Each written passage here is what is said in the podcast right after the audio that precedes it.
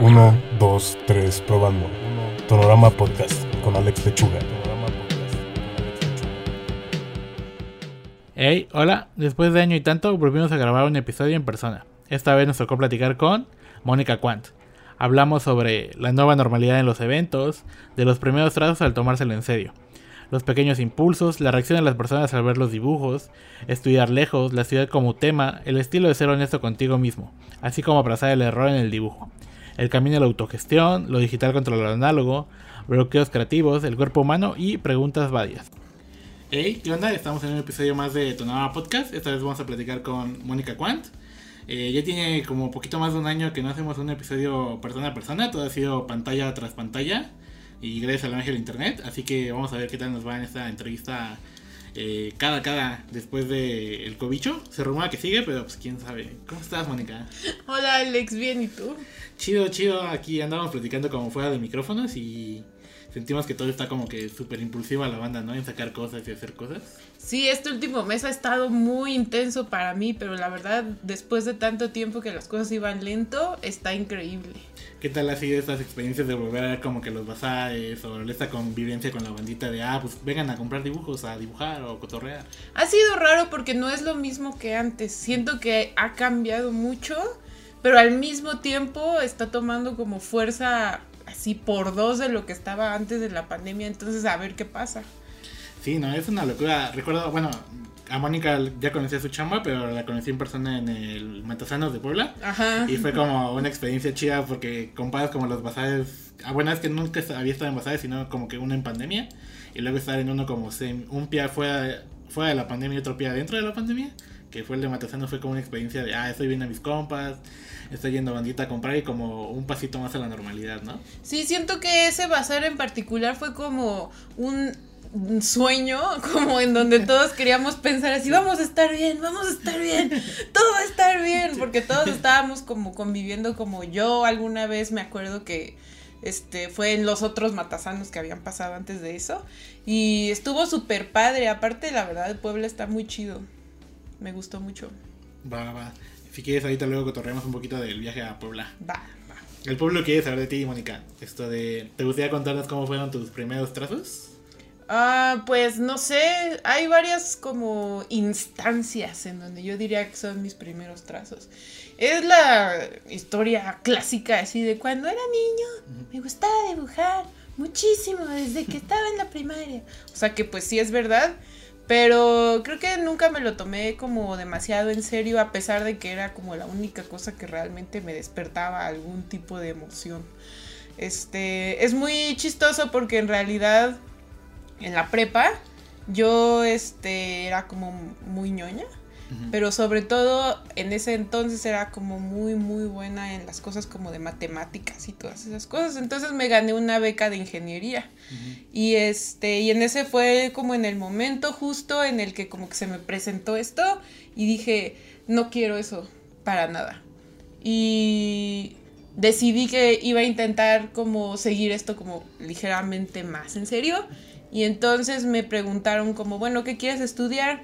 Y en ese entonces no existía ninguna carrera de animación. Entonces yo dije, quiero estudiar animación y la única carrera que hay que tiene esto es una que se llamaba diseño interactivo, que ya ni siquiera existe. Y este, me dijeron, bueno, pero pues no, como que ahorita no hay varo y no se puede y así. Entonces me metí un año a artes plásticas en la UAM. Ah, yo soy de Toluca, entonces pues ahí del Estado de México. Este, sí me gustó, pero se traían un desmadre en la escuela, entonces como que la verdad ese año se trató más como de hacer amigos y como que ir por pulques ahí al pueblo que estaba junto. Y la verdad fue una experiencia muy padre y me dejó como con esta espinita de que a lo mejor sí me gustaba estudiar eso, pero no ahí.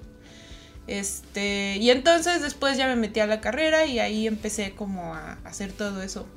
Y empecé a desarrollarlo de dibujar, pero nunca se me dijo que sí se podía hacer una carrera de esto.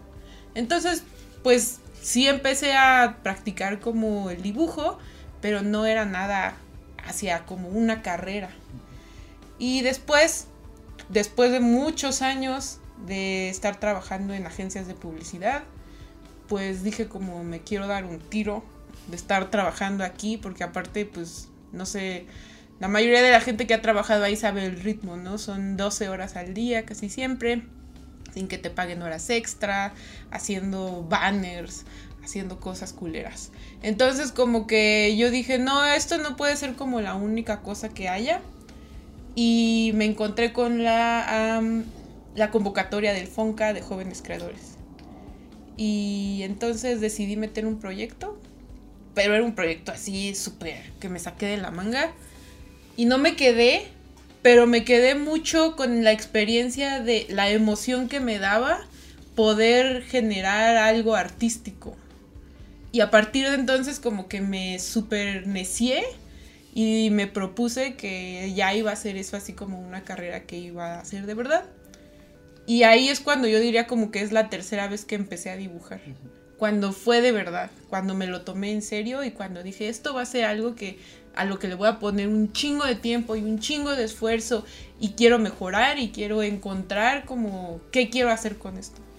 Y eso fue como alrededor de 2017 o 2018. Este, y pues por un buen rato no hubo ningún resultado y eso hasta que entré al diplomado que antes organizaba Santiago Solís, que se llamaba Casa Ilustración. Y gracias a, Santiago encontré los cómics. Este, y yo creo que después de eso ya como que todo fue así como boom, así de ya encontraste exactamente lo que te gusta. Y, y de, o sea, como que la verdad ha sido un viaje súper siento que ha sido hasta cierto punto como atropellado, como que ha habido muchos lugares en donde yo me he tenido que parar para hacer otra cosa y después continuar, pero ah, eventualmente como que sí encontré un camino y ahorita estoy muy contenta de que por fin como que de verdad es algo que es de mi día a día y sí es parte de mi trabajo. ¿Recuerdas la primera vez que viste como que ah, pues el dibujar sí puede ser un trabajo, el dibujar sí puede ser algo que se monetice o es algo que me gusta hacerlo, pero en realidad puedo vivir de hacerlo? Pues creo que no le tenía fe monetaria hasta que este ¿Cuál podría ser? Ahora sí que la magia de la edición aquí. estoy pensando. la música de pensar. Es, Creo que nunca en realidad lo he visto como una cosa monetaria estrictamente, pero cada vez que me doy la oportunidad como de hacer algo que me gusta, se le ve un resultado monetario, a lo cual yo creo que soy una persona que tiene mucha suerte alrededor de eso. Como que una vez que me empeño como en algún proyecto, de repente ese proyecto encuentra la manera como de salir hacia un lugar que después me muestra un camino en donde puede ser de donde saque dinero para vivir. Y es como que se ha ido agrandando poquito a poquito. Yo creo que una de las primeras veces fue una vez que antes de que yo estuviera en el diplomado, un güey bien extraño que yo conocí en la prepa me encargó que le hiciera un cómic para su novia. Que porque ya le iba a, le iba a prometer así como, ¿cómo se llama eso? Qué romántico. Sí, ya sé. O sea, la verdad es que yo dije, ah, chale, nadie me ha hecho eso a mí. Y yo se lo voy a hacer a alguien, pero pues ya ni modo, ¿no? Como que es un güey que es muy raro porque también en la prepa, como que era un desvergue, pero ahora es como neurocirujano y se me hace muy extraño. Y me dijo como, necesito que me hagas un cómic para que yo le pida matrimonio a mi novia. Y yo le dije como, wow, ok. Y no me acuerdo, o sea, le, le, le le cobré nada. O sea, le cobré tal vez como 3 mil pesos por un cómic, como de 30 páginas, que en retrospectiva es como, ¿por qué hice eso? Pues prueba y error también. Ajá, claro, como que vas viendo, no, esto realmente es muchísimo trabajo, pero yo solo estaba emocionada de que me fueran a pagar.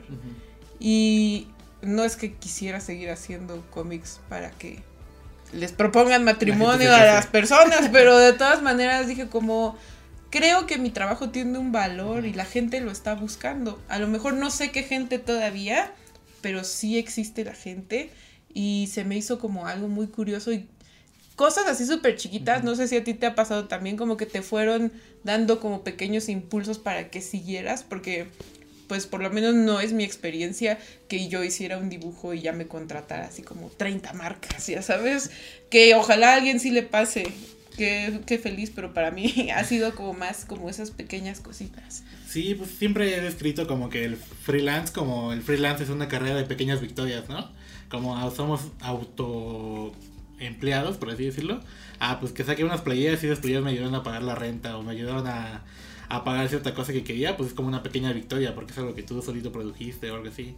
O esta marca confía en mi chamba, pues es una pequeña victoria, ¿no? Como que se empieza a hacer como de poco a poco esos impulsos que te van para arriba, ¿no? Así como hay impulsos que te dan para abajo, ¿no? Como que no te aceptan una cotización, o el proyecto que tenías muchas ganas, pues no se hace, ¿no? Como que es victorias y pérdidas, pero creo que uno va aprendiendo de eso, ¿no? También es como si no se hace, preguntas, ah, ¿por qué no se hizo? A lo mejor la cotización no estaba bien, o estaba muy baja, o a lo mejor estaba muy alta, ¿no? Como creo que todos esos puntos te ayudan a, mejorar, pero sí creo que esas pequeñas victorias te ayudan bastante.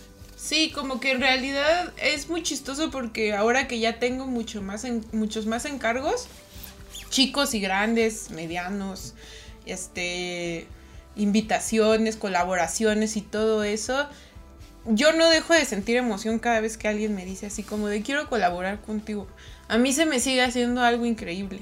Yo como que me imaginaba que tal vez las personas que constantemente les están pidiendo cosas, pues a lo mejor ya no sienten nada, pero yo me sigo emocionando un chingo. o sea, y, como que yo solo quiero producir cosas. O sea, eso de verdad es algo que a mí me emociona mucho.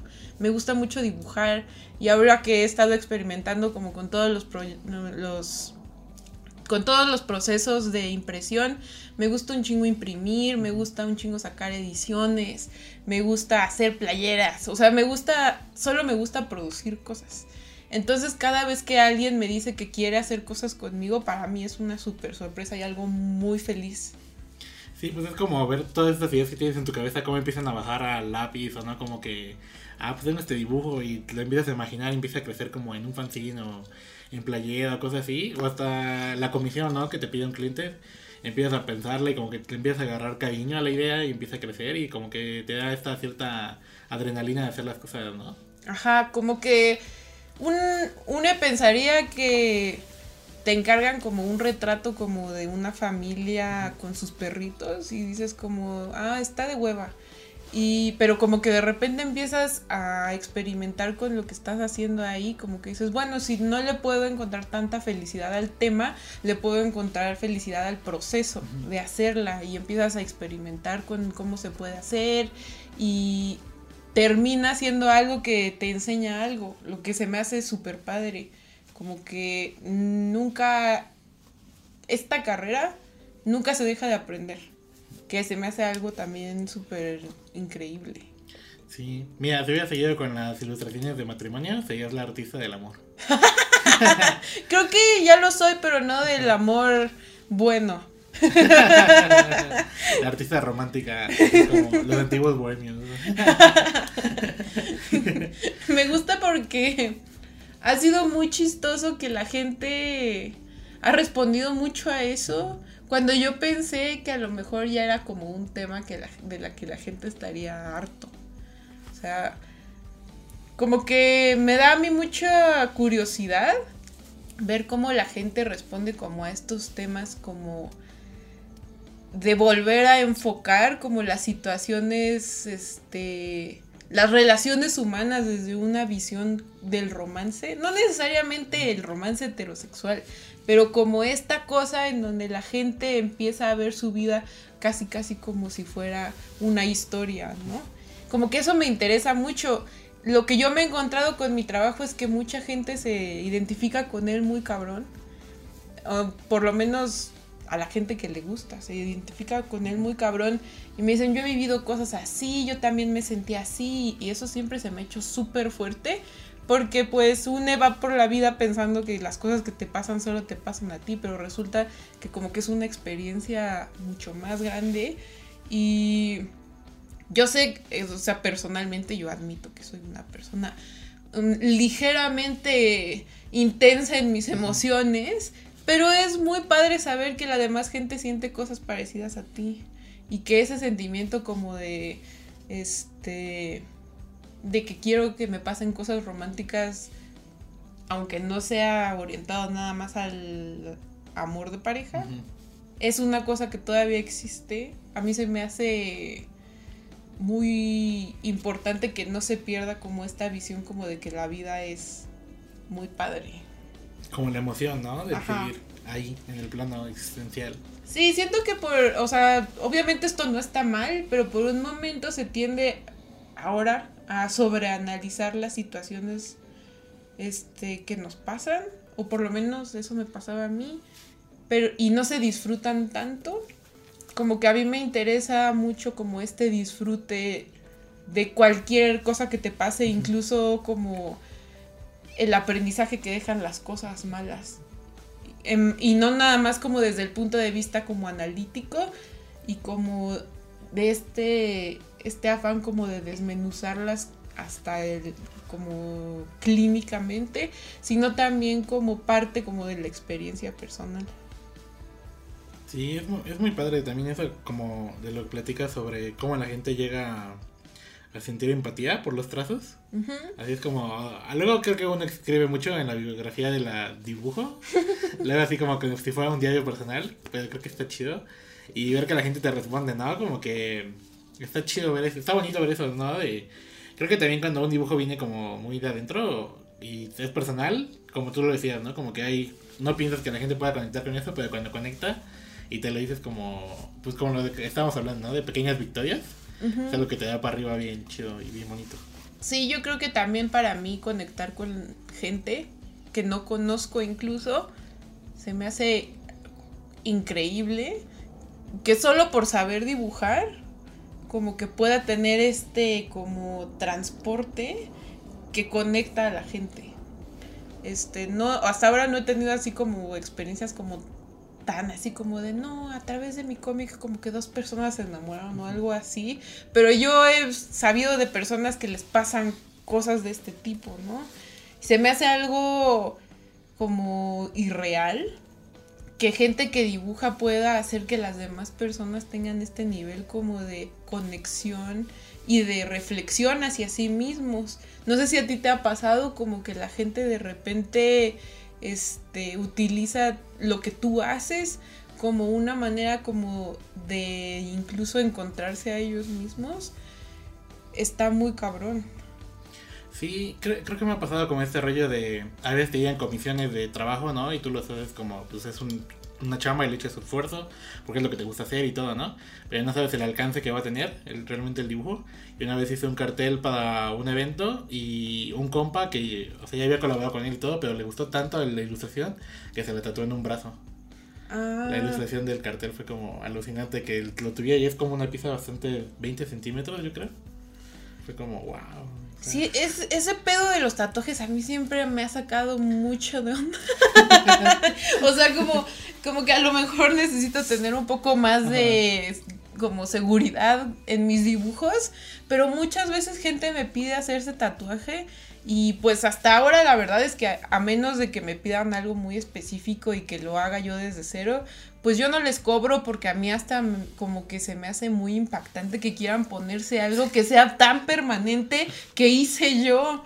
O sea, no porque no le dé valor a mis cosas, pero como que digo, en serio, neta, wow. Es lo que vas a tener ahí siempre, ¿seguro? ¿Seguro? ¿Estás seguro? ¿Estás seguro? Pero sí, me pasa mucho. Y yo creo que por mi tipo de línea, como que a veces mucha gente lo interpreta como muy cercano al tatuaje. De hecho, luego también me dicen mucho así como, ¿y tú me lo puedes tatuar? Y yo así, no, yo no sé tatuar. Si quieres que se te infecte, sí. Hablando sobre esta dinámica de como de empezar a estudiar arte y bueno, como ese primer año de arte y luego como diseño integrado, esto de, ¿qué te decían en casa? Porque luego está como que el cliché de, ah, entonces este ya salió artista, ya salió creativo, ¿no? Mm, pues en realidad supongo que no es tan único, pero vengo de una familia que se me hace chistoso que quisieran que estudiara ingeniería en algún punto, cuando muy gran, o sea, una gran parte de mi formación fue enseñarme a hacer cosas creativas. Desde que yo era niña, como que, bueno, mm, como que yo asumo que desde que era niña yo era muy hiperactiva. Entonces mis papás lo único que encontraron como para calmarme era ponerme a dibujar y hacer cosas como manualidades y de ese estilo. Pero aparte mis papás ambos son arquitectos, entonces a los dos les gustan ese tipo de cosas mucho. Nos llevaban a museos, este, nos compraban colores a veces en vez de como, no sé, como una avalancha, porque cuando yo era niña, como que por alguna razón la gente compraba muchas avalanchas.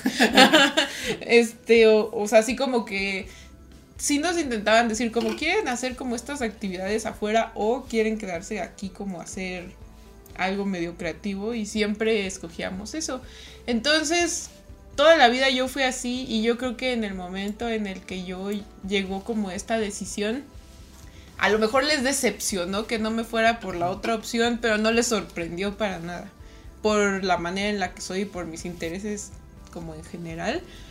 Pues se les hizo así como de, bueno, ya no, o sea, ya sabíamos que esto iba a pasar. Aparte, pues obviamente yo era súper otaku, entonces también como que dijeron, bueno, solo había la posibilidad como de que hiciera programación o que se pusiera a dibujar y entonces pues ya escogió eso. o se volviera cosplayer ah, profesional. Ah, no, tampoco. Eso yo creo que no. Esa sí les hubiera sacado de pedo. Órale. ¿Cómo fue como ese proceso de estudiaste aquí en la Ciudad de México diseño integrado o cómo fue tu primer paso de pasar de ser chico provincia a ser como ah, chico de la gran ciudad y los sueños de, de acá? Ah, fíjate que últimamente me he puesto a pensar mucho sobre este tema porque resulta que para mí venir aquí a la ciudad como que no era tanto una elección, sino que por todo lo que, o sea, les he platicado como sobre mí hasta este punto, como que no tenía mucha otra opción. Este, en Toluca como que no hay muchas opciones culturales que se adecuaran sobre todo a las cosas que a mí me gustan y tampoco había mucho campo de trabajo para lo que al final yo estudié. Y entonces, este, como que hasta cierto punto te ves forzado a migrar, ¿no? O sea, como que no es ni siquiera como tanto por elección, sino que o lo haces o te tienes que conformar como con, este, a lo mejor no trabajar en las cosas que a ti te gustan porque no hay eso en donde estás. Y se me hace un tema como súper fuerte porque llegando yo aquí, este, conocí a mucha gente y la mayoría de la gente que conozco se vieron más o menos en la misma situación de venirse para acá por la falta de oportunidades afuera, pero al mismo tiempo gustándoles mucho la ciudad y teniéndole mucho cariño, nunca terminan de hallarse en ella al 100%. O sea, saben que su origen está también en otro lugar y es como un proceso de adaptación muy extraño. Para mí fue bastante gradual porque durante toda la carrera yo me iba y venía todos los días en camión por la carretera porque Toluca en realidad estaba muy cerca. Entonces yo tenía esa como gran ventaja, la verdad. Y mucha gente de repente me hace mucha burla porque es así como de, ah, no mames, o sea, pero es que es Toluca que está a una hora, no es como que vienes justo de Cancún o que vienes como de eh, Torreón, o sea, de cualquier otro lugar, ¿no? Y yo les digo, sí, pero al mismo tiempo que a lo mejor la distancia es poca, el mundo cambia por completo. Y la gente que ha vivido aquí todo ese tiempo no se da cuenta de todas las cosas que hay aquí que yo durante toda mi juventud y niñez yo no tenía ni idea que existían. Em, me gustaba mucho estudiar aquí, me gustaba mucho la gente que conocí en la carrera, me gustaba mucho la manera de ver las cosas que había dentro de la ciudad, pero nunca dejé de sentirme ajena a todas esas cosas. Y ahora que yo llevo viviendo aquí desde el 2000 2012 o 2013. O sea, creo que ya llevo nueve años aquí. Ya por el décimo. Sí, ya casi. ¿Fiesta o qué? Ah. una década en la ciudad. Una, una década rompiendo la ciudad. Mira, cuando estás en la ciudad, la fiesta es casi todos los días. de todas maneras puede haber una de aniversario, pero está bien. Pero nunca te terminas de adaptar al 100%. Nunca vas a ser de aquí Pero la magia de la ciudad es que la mayoría de la gente tampoco es de aquí nunca. Entonces, yo creo que es una cosa que yo agradezco mucho, pero también me da mucha tristeza que la gente se vea forzada a hacer esto y que aparte yo, yo sé, así como al 100% estoy segura de que hay mucha gente muy talentosa y con muchas cosas increíbles que enseñar que no puede hacer ese traslado. O sea, hacer el traslado es un privilegio. Y entonces se tiene que conformar con lo que hay en donde está, que a veces es muy limitado. Este, pero a mí, pues obviamente como que el chistecito me ha salido muy bien. y me encanta vivir aquí. Pero nunca va, va... Yo creo que nunca voy a estar en un lugar en donde yo diga que yo me siento que soy de aquí. Pero creo que la ciudad está hecha para que nunca sientas eso. En una de las tantas biografías que vi que tenías en internet. ¿Hay biografías mías en internet? Eh, ¿Ediciones Fauna Nociva? Ah, pues. Tiene una biografía tuya. Ah, bueno, ya es un poco vieja, pero está bien. Hablaba mucho como de la influencia que tiene la ciudad en tu trabajo, ¿no? Esto de, ¿sientes que sí te movió mucho el vivir acá o si tomas como mucha referencia de lo que pasa en tu entorno para tu narrativa o cómo empieza como esta construcción o tu relación con la ciudad? Está cabrón porque sí es como, o sea, mi trabajo ahora gira básicamente alrededor de esa experiencia. como que siento que tengo varios ejes temáticos, pero la ciudad es uno de ellos y este sentimiento como de no sentirse parte de, pero al mismo tiempo sentirse muy dentro de la ciudad. Creo que es como lo que más me interesa explorar, que es una cosa muy chistosa que ahora que estoy teniendo la maestría, este, me he dado cuenta que es un tema que ha sido históricamente, como para los cómics en México, una cosa que se ha explotado como desde 1930 como de la gente que emigra a la ciudad.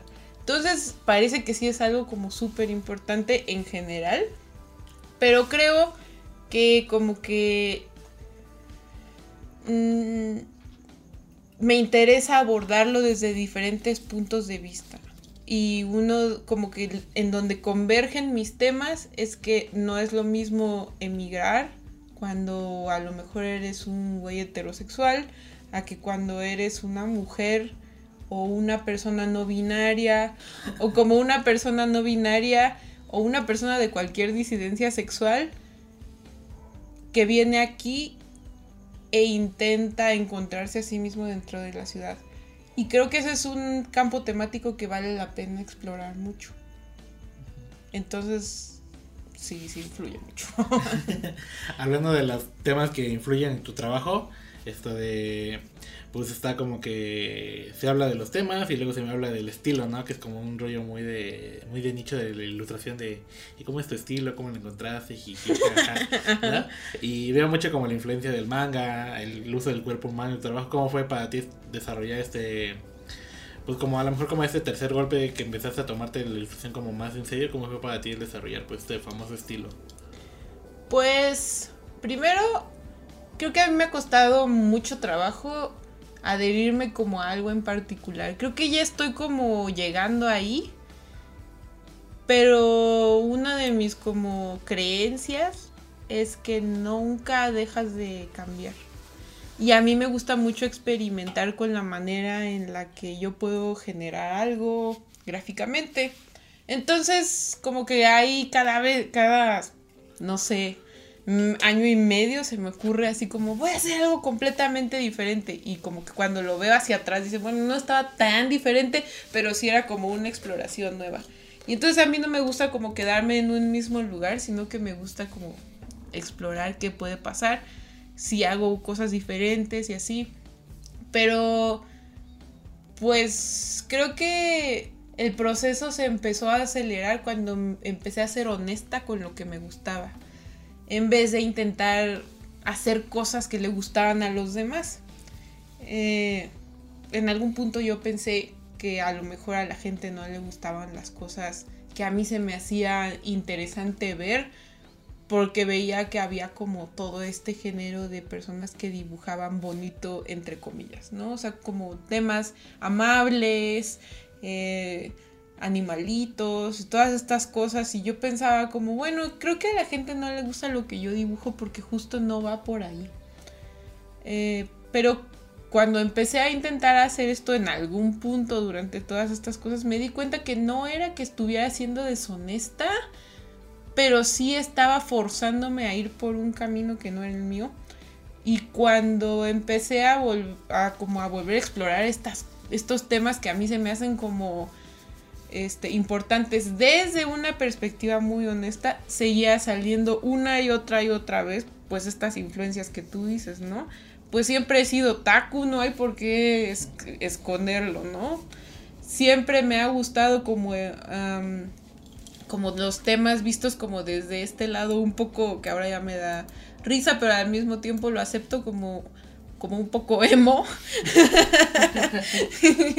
como eh, el emo está regresando. Ajá, sí es ya no, ya lleva Ya lleva mucho tiempo de regreso, ya está amenazando con regresar. Em, está como a lo mejor crueldad y esta como agresividad de las cosas y cuando yo me di cuenta que esto era una cosa valiosa más que un obstáculo, me empezó a hacer que todo fuera mucho más rápido en encontrar lo que a mí me gustaba. Yo no creo que tenga nada de malo estas otras temáticas que te digo, es como cosas mucho más amables y como mucho más... no sé ni siquiera cómo describirlas. ¿Suaves? A lo mejor son suaves, pero porque a mí también me gustan, o sea, yo también veo un dibujo de un perrito y digo, está súper bonito. Y yo entiendo que a veces no estás de humor como para ver algo más agresivo y crudo, pero también creo que a veces las perspectivas dentro de uno mismo pueden cambiar y tienes tiempo para ver cualquiera de las cosas. Como hablando con varias personas, creo que ser honesto contigo mismo acerca de lo que de verdad tú quieres como sacar es lo que más acelera el proceso de encontrarte a ti mismo en el dibujo, incluso si tienes que estar cambiando constantemente. Porque yo no soy como una partidaria de decir así como, este es mi estilo, sino que yo creo que es algo que cambia todo el tiempo. Sí, ¿no? Empiezas a evolucionar como persona, puede que los temas que tocaste un año, este año es como que... Eh, ya, no conecta contigo, o hasta la forma en que haces un sombrero, por así decirlo, ¿no? A la forma en que haces una calavera empieza a evolucionar porque pues el trazo evoluciona contigo, ¿no? Los gustos, las experiencias visuales, creo que todo eso te ayuda a como que evolucionar, ¿no?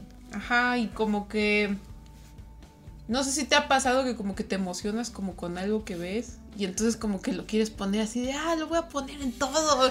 y entonces después dices así como de, ah, ya me harté y como que siento que ya, ya fue suficiente. Y entonces así vas fluctuando, pero creo que una de las partes más padres de saber dibujar y, y poder expresar cosas que piensas es que en realidad tú tienes el control de hacer lo que tú quieras. Y a veces cuando ya tienes como que pagar cosas, como que empieza a dar miedo desprenderse de eso. Pero al mismo tiempo hay un beneficio muy grande, o por lo menos eso yo pienso, en de repente mandar toda la mierda y decir voy a hacer lo que quiera. Em, pero pues también, como ya lo había dicho, soy una persona de repente muy extrema emocionalmente, entonces no sé. Y bueno, hablando como de otaku a otaku. Ah. bueno, dato del podcast, soy medio otaku. sí, pues es que en la prepa como que estuve un año sin estudiar. Entonces años sin estudiar como que le metí al manga y luego le metí al anime y luego como que mi primera idea es como que ah, voy a aprender a dibujar para hacer manga. Ah, yo también. Como que yo decía, yo creo que quiero ser mangaka, estar en Japón y así. Y esto estuvo, está chistoso, y no sé si tú lo has pensado, como que a lo mejor ese sueño parecía muy estúpido en ese entonces y parecía muy estúpido cinco años después, pero como que ahora, en mi caso, como que volteé a ver y digo, bueno, no estoy en Japón, pero me estoy acercando un poco como a eso y está chido. A, mí, a mí mi pensamiento fue como, ah, no me salen los dibujos japoneses. Ya sabes, como el, la típica estética de lo que es un anime, ¿no? Y fue como, fue como hacer esta aventura de buscar más gráfica. En su momento estaba muy de moda Tumblr. Mm, y ah, que me ha tirado pado en buscar como este rollo de los webcomics. Y los webcomics fue a abrirme como este panorama de, ah, pues hay muchos estilos gráficos, más allá de el manga que te ayudan a contar una historia o te ayudan a contar una narrativa o el estilo de los dibujos y ya fue como encontrar más artistas y cosas así, ¿no? Creo que me ayudó bastante el manga y pues es algo que agradezco mucho consumir. Creo que es una cosa que está bien padre que sea como tan accesible ahora. Por eso siento que hay más gente joven dibujando. Porque cuando yo estaba de esa edad, meterme a buscar manga o meterme a buscar cualquier como cómic y artista y todo eso era un pedo, o sea, era mucho menos accesible. Y ahora como hay tantas cosas que la gente como que se da más oportunidad de ser creativa, ¿no? Y eso está súper padre. Eh, me alegra a mí mucho que la gente se anime más a dibujar. Yo quiero que toda la gente dibuje. Y, hasta una avalancha de virus, ¿no? De que empezamos a descargar anime y es como, ay, pues Ah, sí. No sé dónde lo estoy descargando, pero yo quiero ver esa Yo quiero ver la película de Evangelion y bajabas como una porno así, súper mal grabada y súper fea, pero aparte te habías esperado seis días para que se bajara. ¿Y en qué momento sale Shinji? Así la película. no veo Shinji, ¿qué está pasando? o en LimeWire, que descargabas era como un audio de un presidente de Estados Unidos, que no. arrepentido. es que se rumora que con el LimeWire, cuando descargabas cosas, había archivos falsos que era como ese presidente que tuvo una relación con Mónica Lewinsky. Era su audio de confesión de que se arrepiente y le pide disculpas al pueblo americano, pero así llorando. Y varias rolas eran eso que decían, ah, Limp no sé qué, pero ese audio. Ah, no, bueno, es que eso era cuando bajabas canciones. También antes se bajaban canciones. Esto es una plática chaburruquísima. pero sí pasó en algún punto. Y pues ya, bueno, recomiendan unos mangas, animes, ya que estamos aquí. Pues es que esto es una cosa muy extraña de... Soy una persona muy mala para dar recomendaciones. Creo que mm, la gente piensa que voy a ser como este tipo de persona que tiene como una enciclopedia de conocimiento de este tipo de cosas. Pero no las sé decir cuando me las preguntan. Este, a lo mejor la mayoría de las personas han visto esta película porque no es tan poco común. Pero una de mis influencias más grandes como de los últimos cinco años es esta película de anime como de... No sé si es de los noventas o de los ochentas, pero es así como un super clásico que se llama Angel Egg. Está padrísima, así visualmente es una mamada.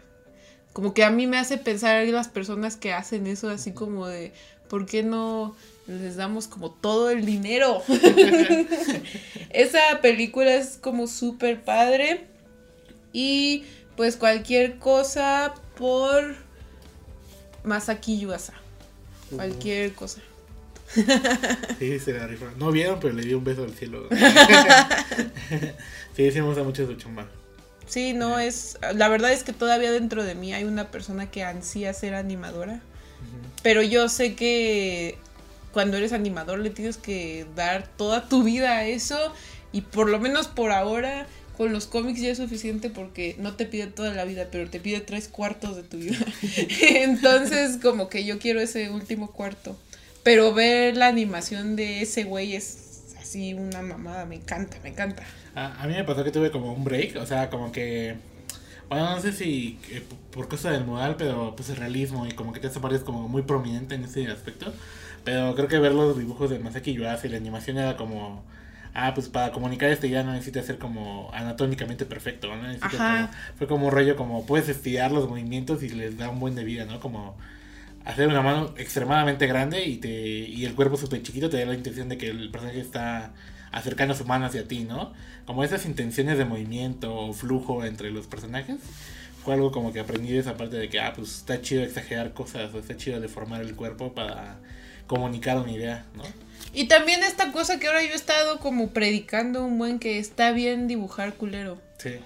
o sea, no sé por qué me ha tocado también últimamente conocer a muchas personas muy talentosas que a lo mejor yo me acuerdo que yo cuando yo tenía 24 años yo no dibujaba así de cabrón. O sea, yo los veo y digo, no mames, wow, o sea, qué padre dibuja. Pero a veces como que lo que veo es que les da mucho miedo no, que no quede perfecto. Y yo he encontrado un gran, un gran alivio y una gran inspiración en que te valga verga si está bien dibujado o no.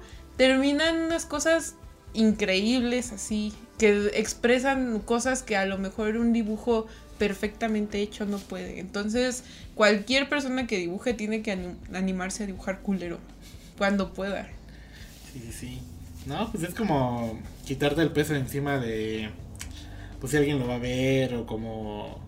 Creo que el prueba y error es como algo que mucha banda debe decir, ¿no? Como que, ah, pues igual y no me salió como lo quería, pero pues dibujar es dibujar y es agarrar como conciencia motora en tu mano de que, ah, pues a lo mejor de tanto intentar un ojo, pues ya me sale un ojo sin pensar, sin ver referencia a lo mejor, o me sale un ojo que lo ves y dices, ah, ese ojo es de Alex Lechuga o ese ojo es de Mónica Kwan. O sea, es como que...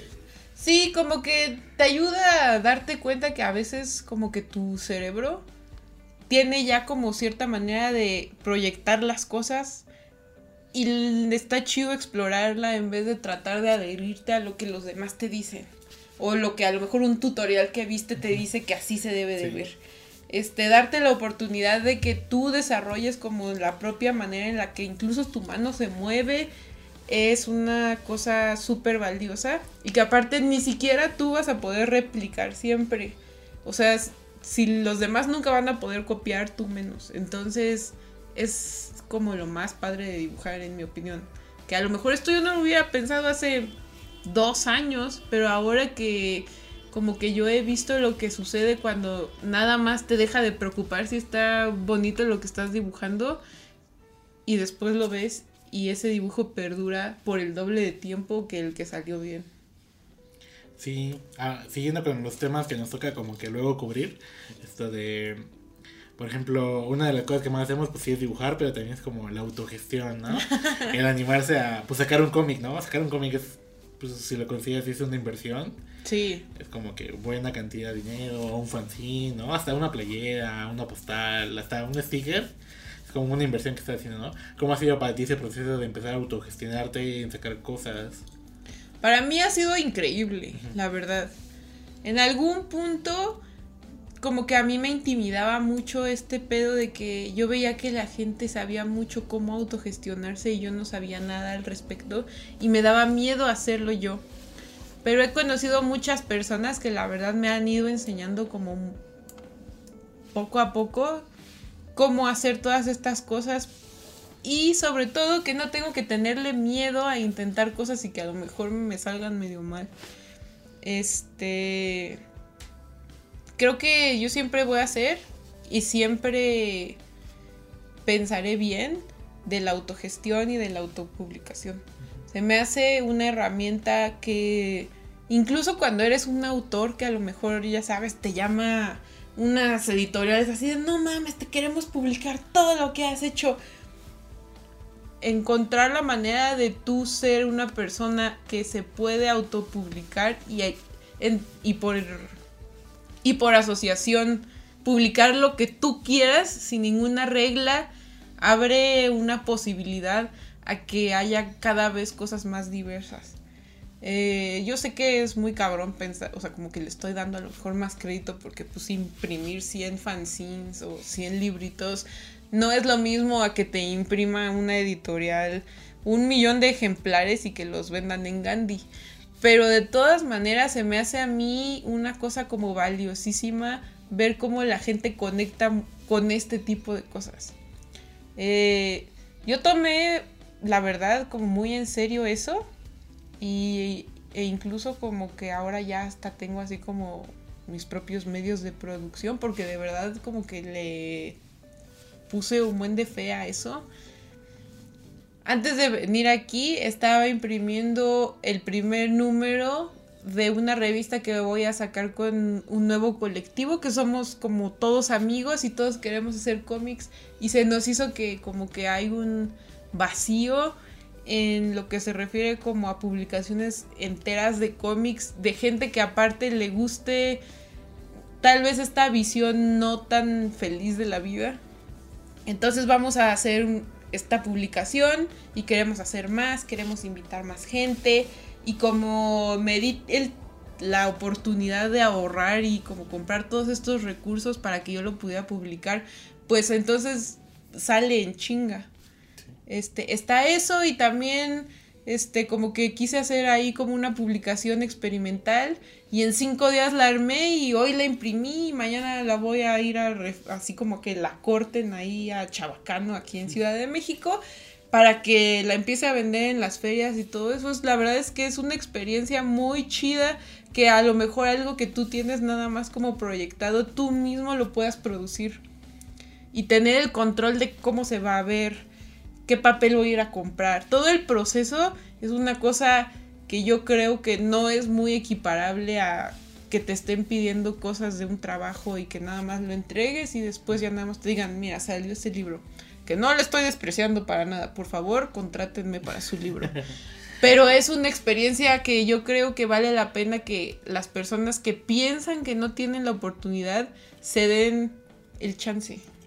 También es un sentimiento muy bonito, como esas pequeñas victorias de las que estábamos hablando, pues ver algo que tenías gestionado en tu cabeza, verlo ya en tus manos, ojearlo, leerlo, ver la reacción de otras personas cuando lo leen, cuando se puede, es como que muy chido, ¿no? No sé si te pasa a ti que eso pasa incluso cuando nada más te estás imaginando un dibujo y luego lo dibujas y dices, ¡qué verga! ¡Sé dibujar! Así como... Les prometo.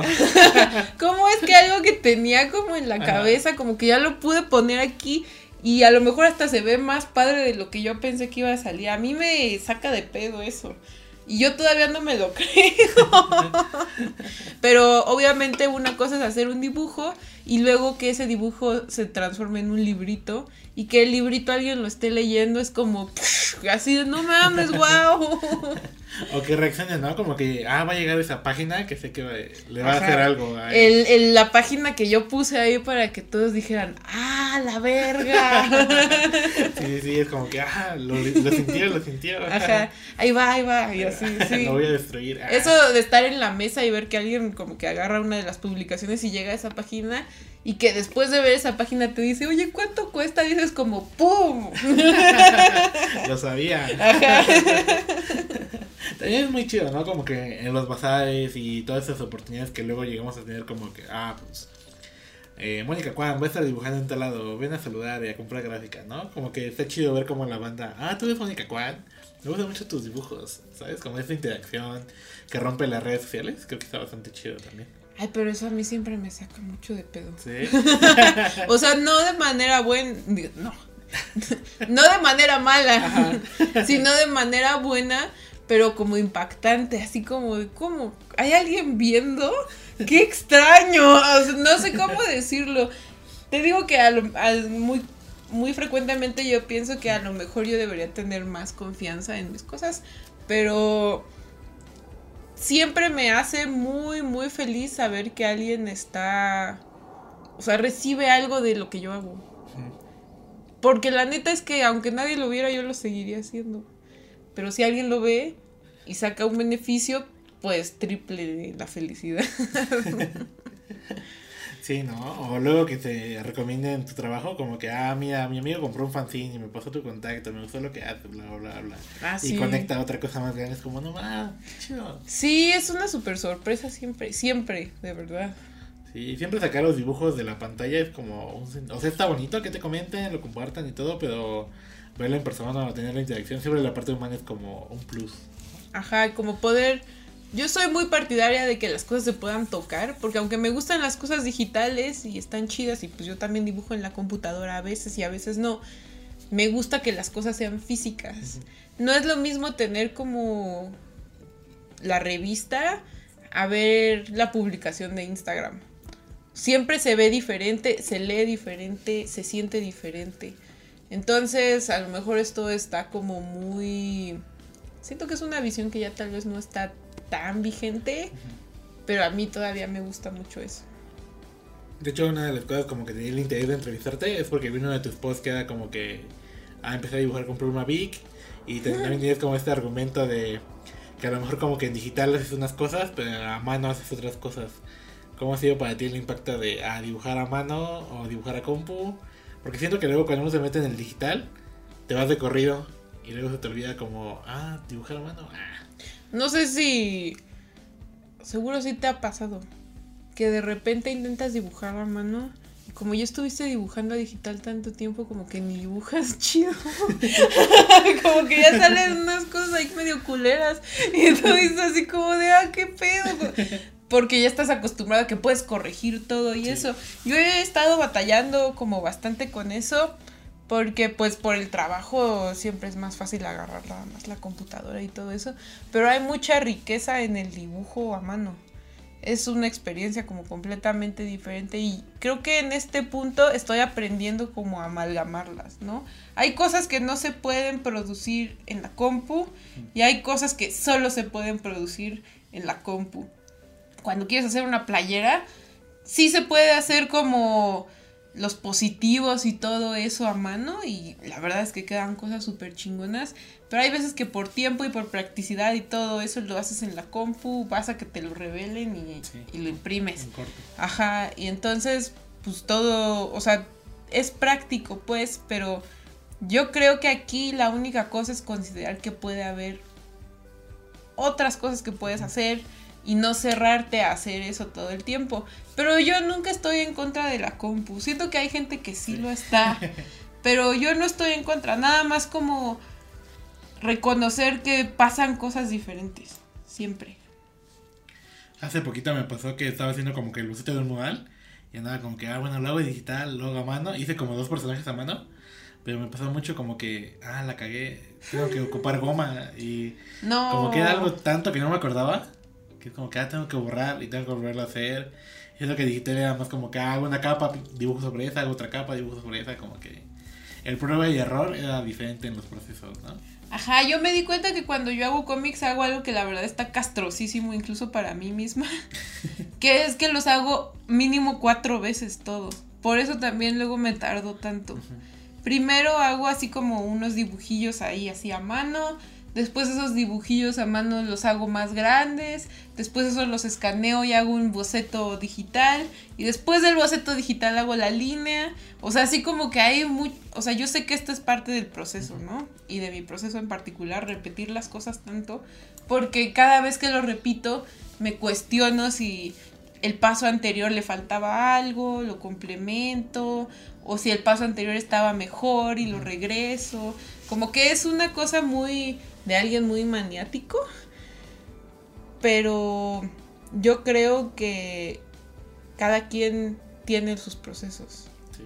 Y aprender como a unir como estas dos modalidades, las de dibujar a mano y donde el error se nota y luego dibujar a compu que te da un poquito más de libertad con eso. O sea, si los juntas, sale un producto que si no estuvieran los dos no funcionaría de la misma manera. Yo creo que hay que explotar las herramientas que hay y que tú puedes explotar y que también siempre está chido aprender cosas nuevas. Entonces yo no soy cerrada de eso, pero por el momento estoy intentando recuperar lo de dibujar a mano porque si estuvo muy cabrón esa vez que intenté agarrar un lápiz y fue así de, "Ah, no puedo. Seguro que tienes mi mano buena. Ajá. Esto de- en otra parte como que cada quien tiene sus procesos, ¿no? Y como sus procesos de creación, pero creo que también cada quien tiene sus procesos de salir del bloqueo creativo, ¿no? Ujú. ¿Cómo es para ti ese aparte de enfrentarte con la hoja en blanco o, o el de, ajá, ya no vi un frito, no sé qué hacer? Ay, esta pregunta para mí es una cosa muy difícil de responder en realidad, porque me cuesta muchísimo trabajo.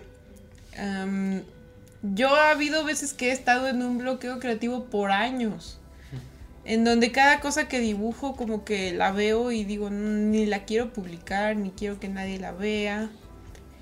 Y lo que yo he encontrado que me funciona a mí más es solo seguir dibujando eventualmente vas a encontrar algo que tiene como un poquito ahí como de carácter o como que le encuentras algo bueno eventualmente. Este, y si dejas de dibujar, cada vez que dibujas le pones mucha más importancia a dibujar. ahorita que he estado, ahora sí que gracias al de arriba, en una muy buena racha de que las cosas que hago sí me están gustando y veo que van evolucionando y van bien. Todo ha estado bien, pero yo sé que eventualmente me voy a topar como con un reto. Eh, en los últimos años en realidad el reto se ha tratado más bien como de la consistencia. Porque, no sé, yo creo que a todos les pasa esto. Pero no todos los días yo tengo ganas de dibujar. A lo mejor hay gente que sí, pero yo no. Hay veces que yo estoy hasta la madre y estoy cansada. Y la verdad es que dibujar toma un buen de como energía.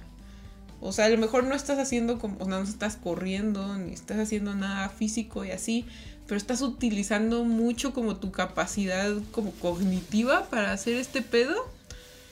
Y es muy cansado. Sobre todo si no estás pudiendo hacer lo que quieres. Entonces, como que hay veces que solo digo, no, estoy, o sea, estoy hasta la madre, solo quiero ver TikTok como dos horas y no pensar en nada. Unos buenos animes. Ajá, y unos buenos, este, unos pedillos traigo. ¿Por qué no has dibujado? Unos pedillos. Unos pedillos. sí, o sea, de verdad como que consume mucho.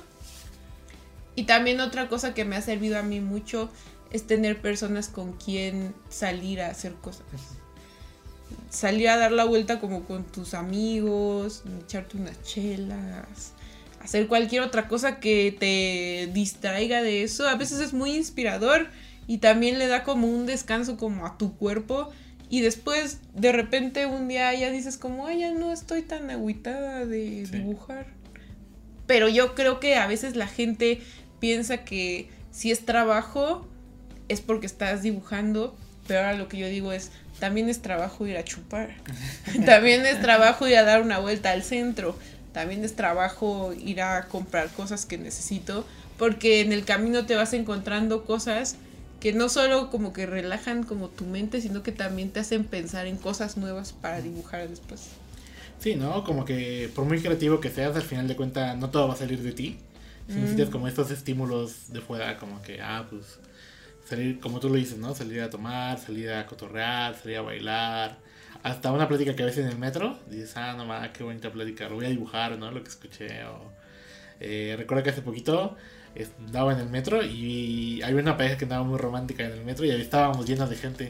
Pero en ese momento no hacía como la posición de mi cabeza, pues había como una composición súper bonita. Y quedé como que muy cautivado por eso. Al final no lo dibujé porque no iba a salir esa composición tan bonita.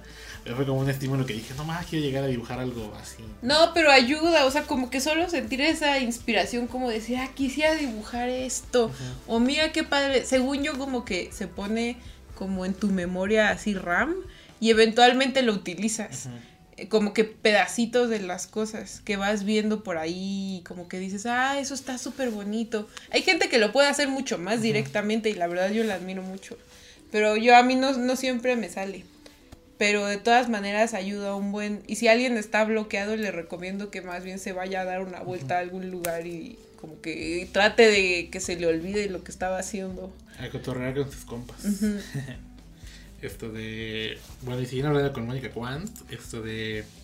Una parte que me llamó mucho la atención de los dibujos, como que ya de un tiempo para acá es como. Pues como este rollo que andamos hablando de Masaki ¿no? Como manipular el cuerpo humano, deformarlo y darle esa cierta libertad. Y también dentro de la biografía que leí, es como que algo que te interesa mucho, ¿no? Como que el cuerpo humano, ¿no? ¿De dónde viene esta fascinación o qué es lo que te llama la atención de tomarlo como un eje de tu obra? Yo creo que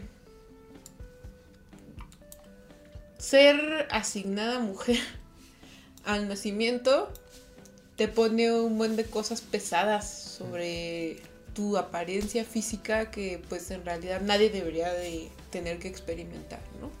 Tienes que verte así, tienes que pesar esto, tienes que medir esto, tu cara se tiene que ver de cierta manera, tus manos, o sea, todas las partes de tu cuerpo son como continuamente juzgadas por cosas directas y cosas indirectas, ¿no? La publicidad, las fotos, lo que ves en internet, todo el tiempo.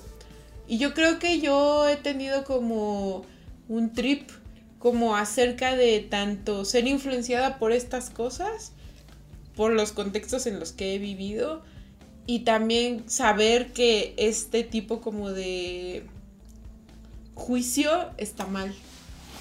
Entonces, eh, saber que el, cuerpo en realidad es algo que todo el tiempo cambia y que en realidad tiene una función, se va hilando como a esta cosa en donde representarlo, entonces se vuelve algo que en realidad no debería de tener tantas reglas. Si unes eso a que me gusta justo este estilo de animación como súper loco en donde las cosas como que se mueven y que uno de los ejes como también que yo intento representar en cosas, sobre todo en cosas que no tienen movimiento, justo es el movimiento también, porque me parece que el movimiento demuestra siempre más que solo como que una cosa está en acción, ¿no? Demuestra emociones y demuestra eh, los sentimientos alrededor. Son las emociones. Este, o sea, como que el movimiento demuestra muchas cosas con solo la percepción de él. Creo que mi trabajo intenta de hablar justo sobre una crítica del cuerpo mismo y cómo como la deformación de este puede llegar incluso como en las formas más grotescas a demostrar realmente qué es lo que esperamos de estas imágenes. Cómo a lo mejor somos muy crueles con nuestro propio cuerpo sin darnos cuenta. Cómo la percepción visual a lo mejor puede estar un poco desconectada de la realidad y cómo también como que las expectativas eh, de lo que deberíamos ser corporalmente están muy alejadas de lo que somos realmente como de manera interior. Me gusta como intentar unir como el mundo interior como con el visual porque me parece que es algo que en la realidad pasa pero es una cosa que a lo mejor de repente tendemos como a saltarnos y a intentar ignorar, ¿no? Y continuando con la plática con Mónica Kwan, por ejemplo, si pudieras como que aprender una nueva disciplina en ese momento, ¿cuál te gustaría? O sea, sin preocuparte por nada más, ¿qué disciplina te gustaría aprender? Ah, qué, qué pregunta tan... Es, es una cosa muy extraña. Porque me gusta aprender a mí cosas random muy... mucho. O sea, un tiempo consideré aprender a hacer uñas de acrílico. Porque se me hace increíble, o sea, como... Unos cómics en las uñas, ¿no? Ajá, no, no sé, así como que se me hace padre todo ese pedo como de... Eh, ya sabes, como cortar el pelo, maquillar, todas esas cosas me gustan un buen. Pero también me gustan cosas como de manualidades.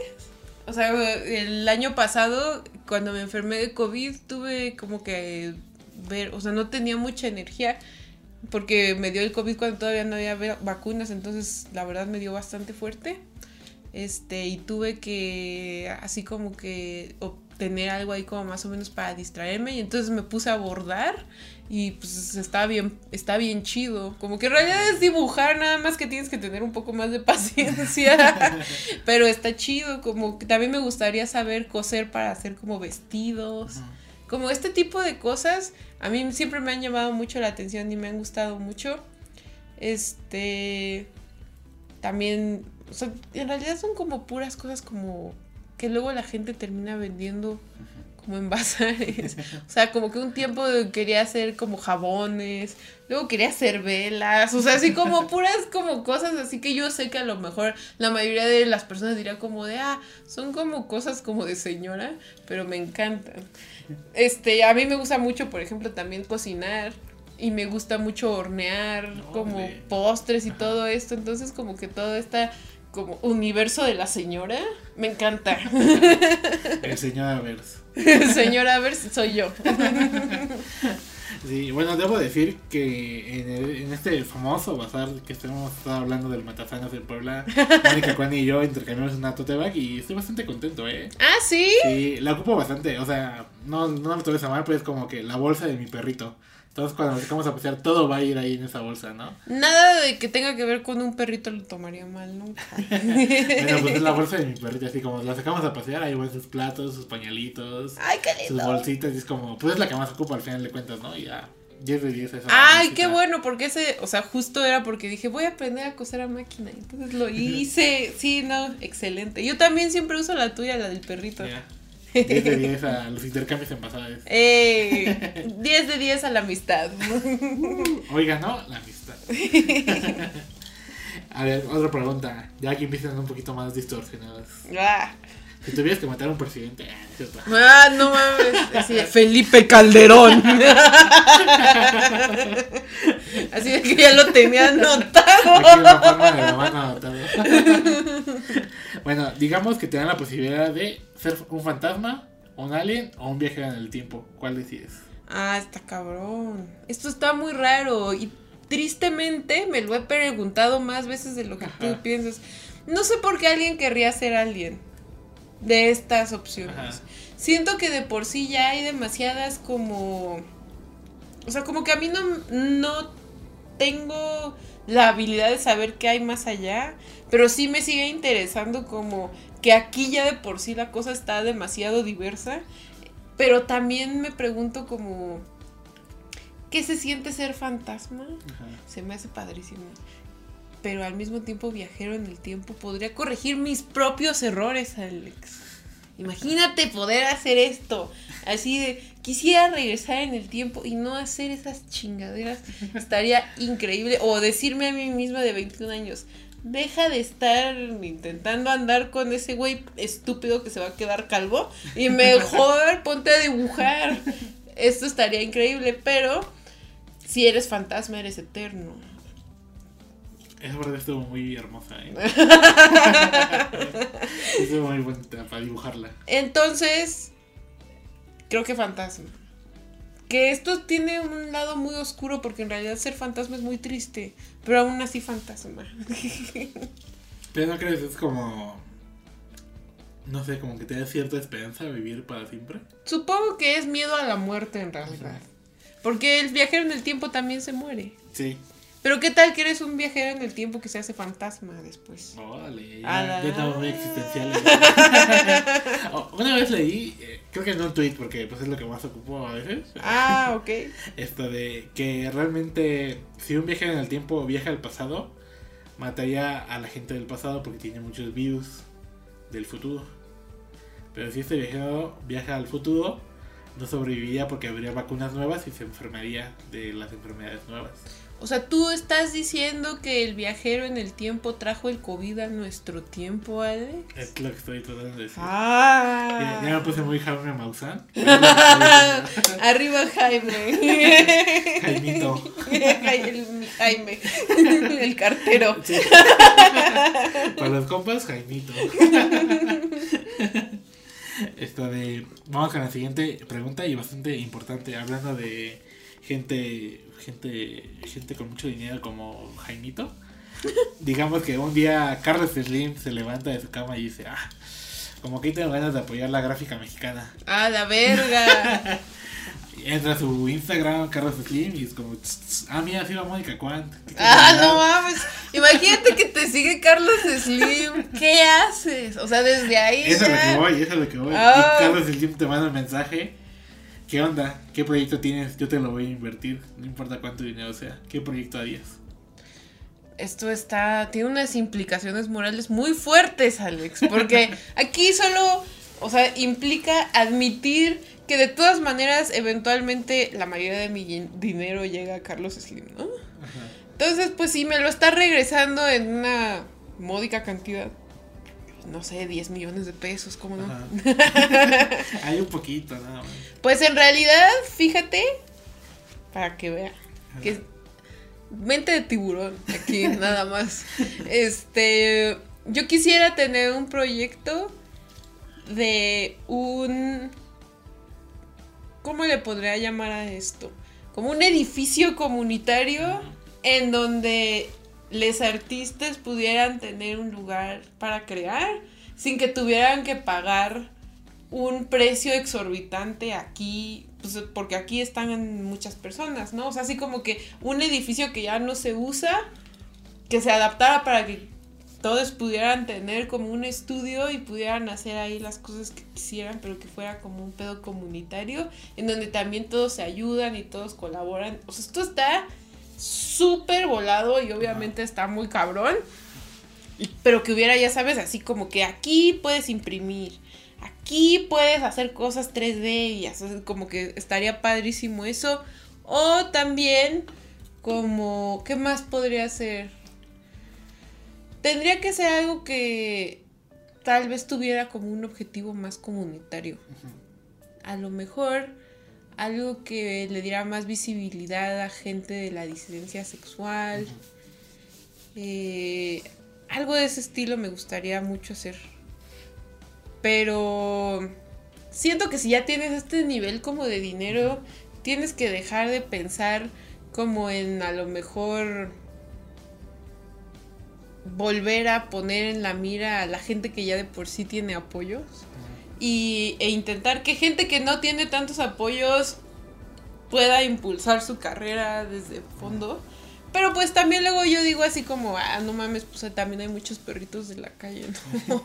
o sea, como que por más que a mí me guste dibujar y por más que me guste a mí el arte, pues también el dinero se puede utilizar en cosas más útiles de gente que lo necesita. Y es muy duro aceptar esto, pero es realidad. Mira, podrías un piso que sea para puros perritos. Ah, un parque de perritos. Y cada persona que tenga un, este, un estudio también tiene que cuidar a un perrito. Mira. Carlos Slim, si estás escuchando tu podcast, ya sabes dónde invertir. También me puedes dar un cupón para comer una vez al mes en Sanborns. Que yo creo que esto no, no afecta a nadie. A una vajilla de Sanborns. Ah, también lo acepto, ¿cómo no? Bienvenidos a Mini Sanborns. Así. Si quieren nada más una bolsa de 500 gramos de los chocolates de Sanborns, también lo acepto. eh, digamos, eh, otra suposición, que puede ser un famoso en cualquier momento de la historia por durante una hora. ¿Una hora? Una hora. ¿Quién te gustaría hacer? ¿Pero una hora para qué? Por ejemplo, yo, Cuando, lo, cuando me platicaban esa idea, Juan Gabriel en Bellas Artes. Creo que es una hora bien ah, invertida. O David Bowie yendo a comprar despensa. Esto está horrible. El último no me gustó, pero el primero sí. Me gustó el de Juan Gabriel. Mmm fíjate que esto sí me toma en curva. No, no soy una. Es el chiste. ¿Qué sería como ser Kim Kardashian? Órale. Cuando no sé, a cualquier hora de su día. Se escucha que se la pasa muy increíble. Mira, puede ser Kim, Kardashian y te depositas todo tu dinero a la cuenta de Mónica Kwan. Lo puede recuperar rápido. Pero pues no sé, o sea, ¿quién más? Esto parece algo muy banal en realidad. Pero pues no sé, a lo mejor Jeffrey Besos y poder ser él una hora para como autocancelarme y que dejara de existir, eso estaría padrísimo. o sea, una hora es bastante buen tiempo para hacer muchas cosas. Ajá, según yo puedes así como en esa hora decir como yo fui el mejor amigo de Jeffrey Epstein y aquí están todas las pruebas y así estaría padre para que ya se muriera. y ya la siguiente vez como, ah, ¿qué, qué hice? Esto de, si pudieras cambiar la habilidad de dibujar a otra, ¿cuál sería? Mm, chale, esto suena extremadamente romántico, pero no lo cambiaría por nada, Alex. muy romántica, Mónica. Como tu playa, muy romántica respuesta. Perdón por no traer. Para que ya el público lo supiera. Ah. bueno, esa es una pregunta que lleva bastante tiempo en el podcast, entonces es como la, la del pastel. La tradicional. La tradicional, sí, es correcto, sí, sí. Pon atención. Digamos que una te despiertas, pero no eres Mónica Quant, eres otra persona. Pero esta es la misma que la otra. No, no, no, no. Ok. Y lo primero que haces es agarrar tu celular y ver el trabajo de Mónica Quant ¿qué crees que pensarías?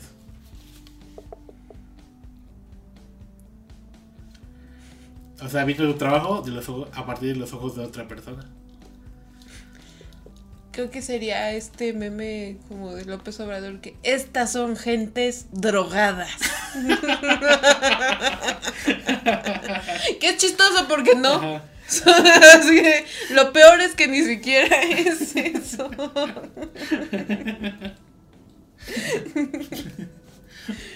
Pero pues tristemente siento que así sería. Que por cierto es un estigma que me ha seguido durante toda mi vida muy constantemente. La gente piensa que soy como tuya también me lo dijiste, una persona como así de no, la fiesta continua y no sé qué. Y en- cuando en realidad la mayoría del tiempo estoy hecha bolita en mi cama Ajá. con un mameluco. Yo, yo te hubiera considerado una persona muy tranquila, pero fueron rumores que me llegaron. Ay, bueno, pero pues de repente a uno se le bota, se le truena la Lo que dice la tacha. gente. no, pero está, está bastante, bastante bien. Creo que también, bueno, en el modal creo que sí me llega a pasar bastante de ver el boceto, ¿no? Que a lo mejor ni siquiera está terminado, pero la banda reacciona como, ay, bueno, ¿y qué te fumaste para hacer la idea? ¿Y qué te tomaste? Y es como... Creo que a lo largo del tiempo sí he sabido como darles la vuelta de, no, pues realmente no me hice nada, es como un proceso creativo y bla, bla, bla, bla, pero realmente en su momento sí era una, una, una opinión que me molestaba bastante, ¿no? Es como, güey, realmente pues no... No como que fuera malo tomar sustancias, pero es como que realmente el proceso creativo no creo que tenga que ver mucho con el tomar sustancias, ¿no? Desde mi punto de vista, no. En realidad no tiene que ver con nada, es un proceso interior como súper complejo y obviamente cada quien lo tiene diferente. Pero por ejemplo, yo tenía un comentario que a mí me había molestado por mucho tiempo, que mucha gente me ha dicho, órale, qué chido que no dibujas como mujer. Chale. Y como que esto solo a mí me saca mucho de pedo en muchos niveles, ¿no? O sea, ¿qué quiere decir siquiera eso? ¿Qué asumes de mí? ¿Qué quiere decir, o sea, lo que dibujo para ti? O sea, como que me hace cuestionar muchas cosas, pero al fin y al cabo dices como, a percep- la, la percepción de la gente no tiene nada que ver con mi trabajo, sobre todo si viene como desde este lugar tan extraño como de juzgar a la persona. Este, también como que ha, ha habido muchas cosas, ¿no? Y yo lo que creo es que a mí a veces me deja mucho más cuando mi trabajo habla por sí solo Sí. y lo despego un poco como de la persona que soy en la realidad. Porque también te digo, es muy chistoso como saber las cosas que las personas asumen sobre ti a partir de la manera en la que dibujas y tal vez incluso la manera en la que ellos te perciben a través como del internet, que pues, es como la mayoría de la gente te encuentra. Pero como que yo ya me logré despegar de eso y más bien me concentro como en justo que yo quisiera sacar de mí misma y como llegue a las personas que llegue, que llegue así. Pero al mismo tiempo también sé que mis cosas tienen un mensaje particular, entonces eso también me hace sentir bien. Mira nada más. Ay, güey. Bastante profunda. Ah. Y ya para cerrar el podcast sería como pues un consejo que te gustaría darle a la bandita que como que está empezando este camino de la gráfica o como que está un poquito atorada. ¿Qué, qué le recomendarías? Sabia Mónica Cuento, la artista del romance. Sí me gustó esto, ¿eh? Lo voy a empezar a tomar como mi insignia. Adelante. Lo voy a empezar a tomar más en serio. Ujú. Que de todas maneras es algo que ya había meditado, pero ahora más, con más razón. sí, Este, creo que hay dos cosas. Una es que no dejes que nada te distraiga de algo que de verdad te gusta. No tiene que ser dibujar.